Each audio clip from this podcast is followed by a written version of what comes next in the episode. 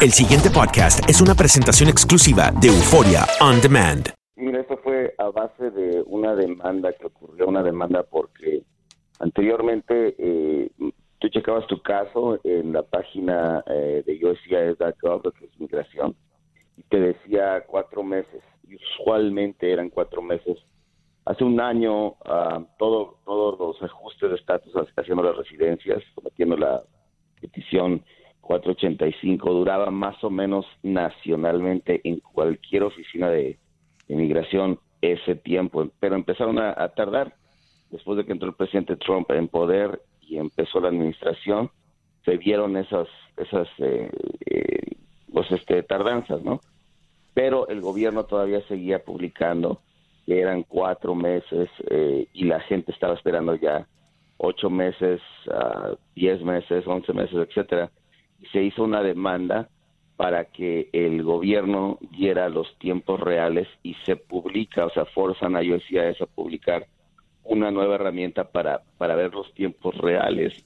Mm. Y ahora eh, sale que, bueno, en, diferentes lugares, por ejemplo, en Miami, uh, puede tardar hasta, hasta dos años, en, en California más de dos años, en Baltimore tres años, etcétera. Entonces, este, ahora estamos en lugar de avanzando con estos procesos que ya llevaban nada más cuatro meses para hacerse, eh, vamos retrocediendo hacia los procesos que existían en los noventas. En, los noventas aplicabas por un ajuste de estatus y te daban dos, tres permisos de trabajo antes de llegar a la entrevista. Entonces, eso es lo que ocurre y por eso eh, es que están esas demoras y la herramienta se publica. Ezequiel, conocemos que eh, estos tipos de procedimientos o peticiones de residencia y otras gestiones para legalizar estatus acá en los Estados Unidos, muchos de ellos tienen pasos, ¿no? El primer paso de aprobación, luego viene el segundo paso y las entrevistas, como ya lo mencionabas, y luego la llegada del Green Card. ¿Hay retardo en todos los pasos o es solamente en esta etapa final cuando esperas la Green Card? Muy buena pregunta. Eh, eh, se está viendo, el, se somete la petición Mm. y llegan las los recibos están llegando más o menos a tiempo, eso estamos hablando entre dos o tres semanas, y mm. luego las invitaciones para poner las huellas digitales todavía están llegando a lo que es un mes después para, para, para tener las huellas como un mes y medio después, o sea, la cita de las huellas. Y también ahorita, hasta ahorita, en algunos procesos, estamos hablando de que el permiso de trabajo y permiso de viaje eh, está llegando a tiempo, pero ya también la petición de permiso de trabajo y de viaje eh, se está diciendo que está tardando también. Entonces, eh, la entrevista y el permiso de trabajo es lo que está durando muchísimo y ahí es donde está el problema porque mucha gente que ajusta el estatus o que está esperando esta residencia necesita el seguro social, el permiso de trabajo, el permiso de viaje para poder pues, vivir su vida y esperar este, este proceso que antes duraba cuatro meses. Yo tengo clientes que están atorados, donde no pueden registrarse para un seguro social y, poner a sus hijos en, en la universidad, por ejemplo, o poder salir y, y, entrar con ese permiso de viaje que podían haber aplicado y eh, están atorados. Si salen, abandonan el proceso, y se quedan, no pueden hacer nada. Muy buena pregunta. Ezequiel, tengo una inquietud. Una persona que inició el proceso antes de implementar estas medidas, ¿queda afectado retroactivamente por estas medidas o estas medidas operan para los nuevos casos que se sometan a partir de? Bueno, es que no hubo una fecha. Yo creo, mira, yo tengo una teoría que eh, eh, y, creo que está siendo probada, pero pues todavía no es, no, es, no, se dice así, pero yo creo que desde que entra la administración eh, tratan a, a, USCIS, o sea, a, inmigración que da los beneficios. ICE obviamente pone, vamos a decir entre comillas, la policía de inmigración, ¿no? Pero USCIS quien da los beneficios, están tratando esa institución como el EPA, como la institución para el medio ambiente, la simple y sencillamente no le dan el presupuesto, no es la prioridad de la administración y, bueno, si yo sigo las políticas del presidente voy a decir, bueno, ¿para qué nos vamos a apurar? ¿Para qué vamos a poner más presupuesto en procesos que nosotros, pues es un beneficio y si lo quieren, pues tienen que esperar. Entonces, no hay una fecha de antes y después, creo que los casos anteriores van a llegar más rápido y ahorita los que están sometiendo estas peticiones, eh, porque llegaron muchas gentes con miedo para hacer ah, cosas que antes no hacían, como por ejemplo las visas US o pedir a sus hermanos o a sus papás, porque pues, se dijo que se iba a quitar, y también se inundó el proceso ah, con más trabajo. Entonces no hay una fecha de que, bueno, a partir de hoy se hizo esto y después la herramienta llegó a descubrir esto, y, y este, pero sí va a tener un efecto en todas las peticiones, pero las que se sometieron a más temprano obviamente van a llegar más, más temprano. Ok, tengo a un amigo en Facebook que está oyendo el programa, Elio Evangelista. Él pregunta, ¿estas modificaciones no tienen que hacerse a través de una ley emanada del Congreso? Sí, bueno, este, un saludo a todos los facebookeros ahí de tu radio.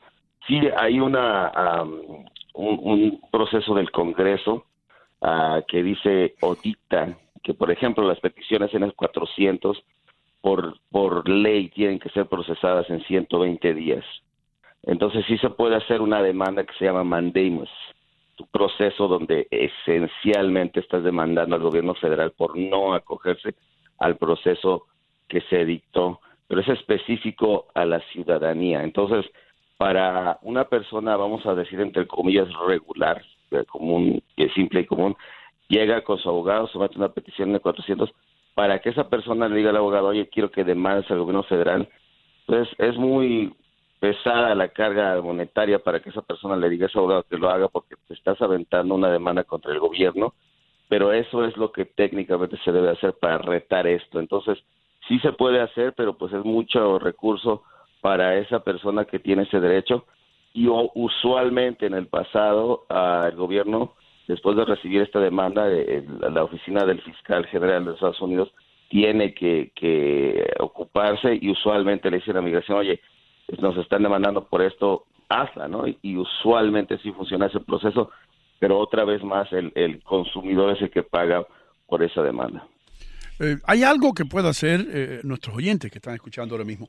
¿Hay algo que puedan hacer para, para actuar de una manera que cambie esta decisión o que, o que cambie las cosas un poco? Escribirle a los congresistas, manifestarse, ¿qué se puede hacer?